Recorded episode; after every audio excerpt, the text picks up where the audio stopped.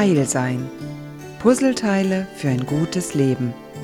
Mit der Therapeutin und Autorin Mechthild Rex-Najuch. Manchmal lohnt es sich, einer Sache nachzugehen, wenn man die Bedeutung des Wortes, das die Sache beschreibt, kennt. Kommunikation kommt aus dem lateinischen communicare und das bedeutet übersetzt teilen. Wenn ich also kommuniziere, dann teile ich etwas. Ich teile was von mir, du teilst etwas von dir, wir teilen etwas gemeinsam. Und da hast du eine, eine sehr schöne Form von sozialem Miteinander. Diese Art soziales Miteinander können wir tatsächlich digital oder präsentmäßig pflegen.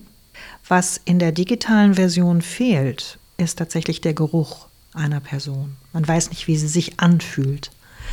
Aber wenn man sich wirklich auf Beziehung einlässt, kann man diese Lücke gut überbrücken. Also wenn du aus dem Bewusstsein, ich teile etwas, herauskommst, dann wirst du erleben, dass das ganz intensiv sein kann, selbst wenn du Kommunikation digital gestaltest. Und ich habe darüber nachgedacht, was so unsere Kommunikationslinien ganz allgemein schwierig macht. Und dazu gehört einerseits, dass wir nicht eindeutig sind. Wir sagen viele Dinge zwischen den Zeilen. Und ich glaube, dass das gar nicht sinnvoll ist. Sag, was du denkst und sag es bitte freundlich und sei achtsam mit deinen Worten. Du musst ja Leute nicht verletzen. Aber eine gerade Kommunikationslinie, die sagt, ich sage jetzt etwas, es kann sein, dass es dich trifft. Das ist nicht meine Absicht. Das wären Dinge, die ein Leben viel heiler gestalten, weil man wirklich in den Austausch geht, weil man wirklich etwas teilt. Und dazu braucht es nur eine einzige Qualität, nämlich Wahrhaftigkeit.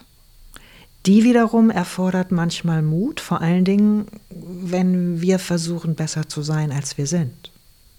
In einem Land der Selbstoptimierer, wie ich Deutschland erlebe, ist es vielleicht auch gar nicht immer so einfach, wahrhaftig zu sein. Aber ich glaube, dass es sich lohnt. Und es gibt ein Gegengift, das wir schon immer in Gesellschaften zur Verfügung haben und das natürlich in den sozialen Medien ganz extrem genutzt wird. Und das ist die Gerüchteküche. Und Gerüchte haben letztlich nur die Funktion, dass ich etwas, was ich nicht verstehe, für mich verständlich mache. Also ich vertraue auf ein Gerücht, um etwas, was nicht nachvollziehbar ist, plausibel zu gestalten.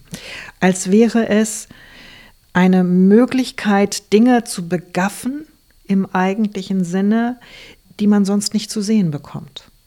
Und wir kennen alle diesen Spruch, wenn du dich dagegen verteidigst, hast du was zu verbergen und wenn du nichts sagst, dann hast du recht.